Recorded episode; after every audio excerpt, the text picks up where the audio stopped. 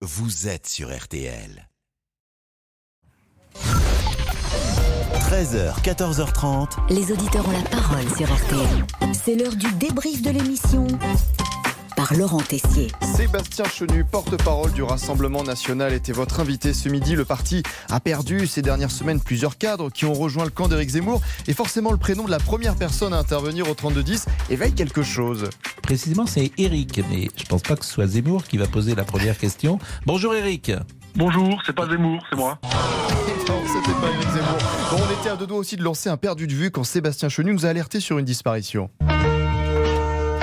La sécurité des Français, elle s'est dégradée euh, sous le mandat d'Emmanuel Macron. Ce sont les chiffres qui le disent. Euh, Darmanin est pas très fier. D'ailleurs, il a un peu disparu de la circulation, euh, ce pauvre Darmanin, dernièrement.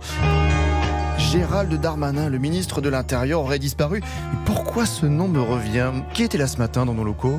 Il est 7h41, excellente journée à vous tous qui écoutez RTL. Alba Ventura, vous recevez donc ce matin le ministre de l'Intérieur, Gérald Darmanin. Bonjour Gérald Darmanin. Bonjour. Ah, le ministre de l'Intérieur était bien là.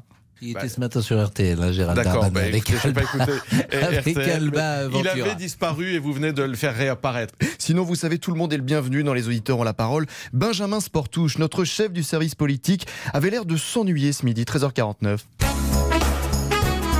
Alors je suis très inquiet parce que euh, Monsieur Sportouche est revenu dans ce studio, donc je ne sais pas ce qu'il va nous annoncer, si l'élection présidentielle est décalée de trois mois ou pas. Non, non, que se passe-t-il? l'instant, Pourquoi vous êtes revenu?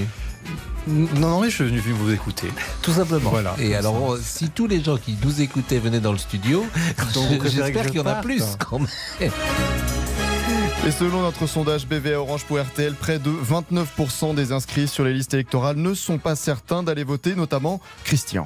Vous savez pour qui vous allez voter, Christian? Bah, écoutez, euh, j'ai beaucoup hésité. Là, je sais toujours pas encore. Euh, Je je vous me pose encore la question.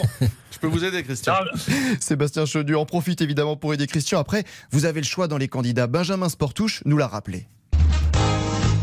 Et on a Benjamin 12 Sportouche. candidats, donc on a 12 possibilités. C'est pas rien quand même, hein. faut le rappeler.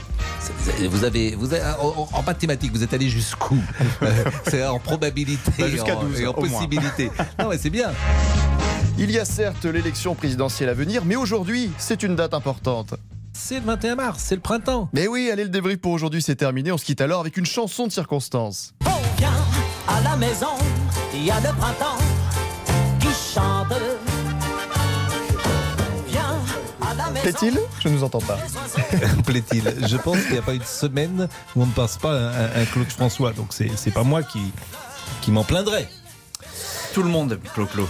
Bon, ça va, j'ai l'impression que vous êtes un peu là, LAS aujourd'hui, Oh, pas du euh, cher Al- Jean-Alphonse. tout le contraire. C'est les sujets, hein. Fait peut-être Ah C'est ben, les moi, sujets je que vous traitez qui vous rendent euh, sombre Concentré sur mon sujet. Avec euh, aujourd'hui, euh, dans l'heure du crime, l'affaire Narumi Kurosaki. C'était une jeune japonaise qui a disparu de la fac à Besançon. Et on pense qu'elle est morte. En tout cas, un homme va être jugé. C'est Nicolas Zepeda, son ancien petit ami. Et c'est très vite le procès qui arrive à Besançon. Et c'est tout de suite dans l'heure du crime, bien sûr. On vous écoute. À tout de suite.